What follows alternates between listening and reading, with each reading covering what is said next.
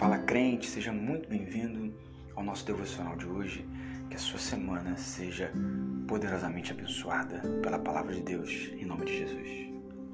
Livro de Lamentações do profeta Jeremias. Teremos alguns versículos. Capítulo de número 2, versículo 18 diz: O coração do povo clama ao Senhor. Ao muro da cidade de Sião, corram como um rio as suas lágrimas dia e noite. Não se permita nenhum descanso nem de repouso a menina dos seus olhos. Levante-se, grite no meio da noite, quando começam então as vigílias noturnas, derrame o seu coração como água na presença do Senhor.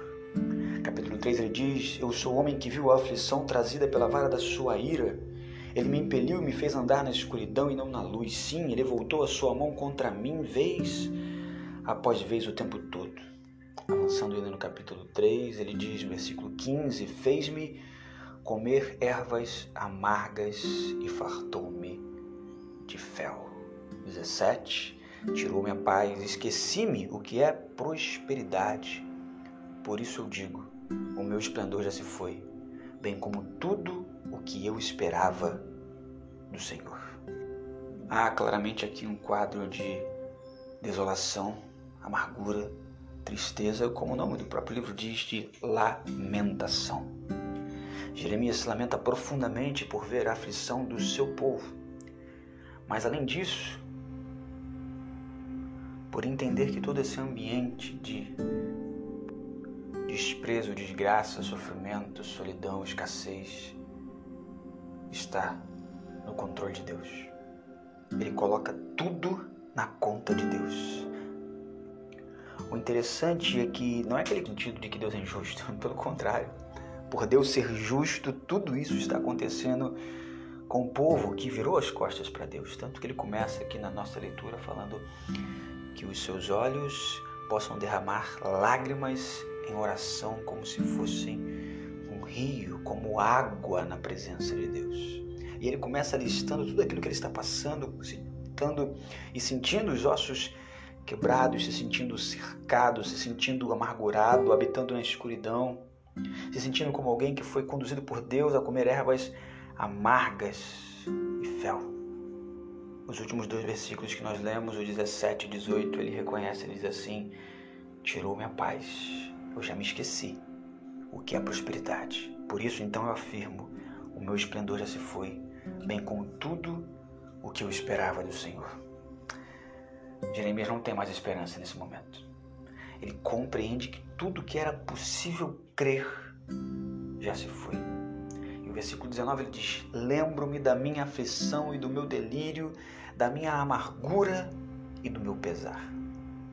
O que, que tudo isso traduz para nós é que Jeremias, por mais homem de Deus que fosse, e era, por mais profeta de Deus e boca de Deus que fosse, e era, isso traz para nós a normalidade do ser humano que é passar por dificuldade, por luta, por dias ruins, maus, péssimos, por dias onde a esperança se vai, onde o desespero chega, onde a escuridão parece habitar por completo e onde a luz, nem no fim do túnel, é enxergada porque a gente não encontra nem a percepção do túnel. Mas o que Jeremias faz com tudo isso é que o torna diferente. A questão não é ficar num ambiente sem nenhuma esperança.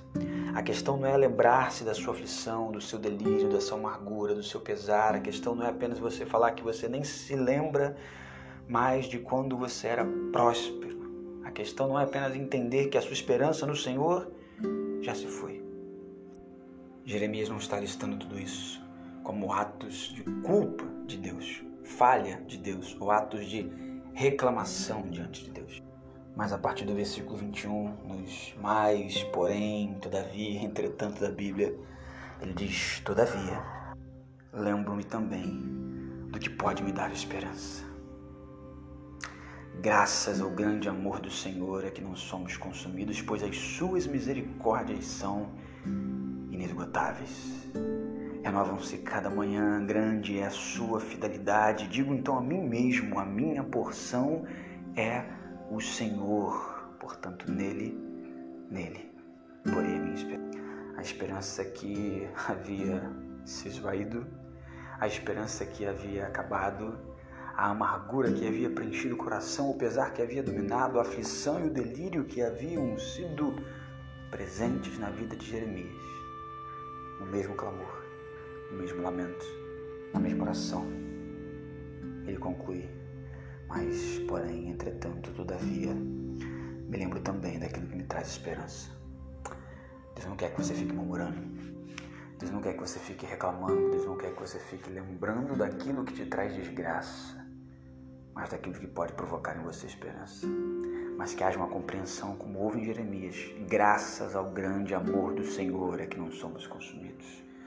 O Senhor é bom para com aqueles cuja esperança está nele, para aqueles que o buscam. E ele conclui: bom é esperar tranquilo pela salvação do Senhor.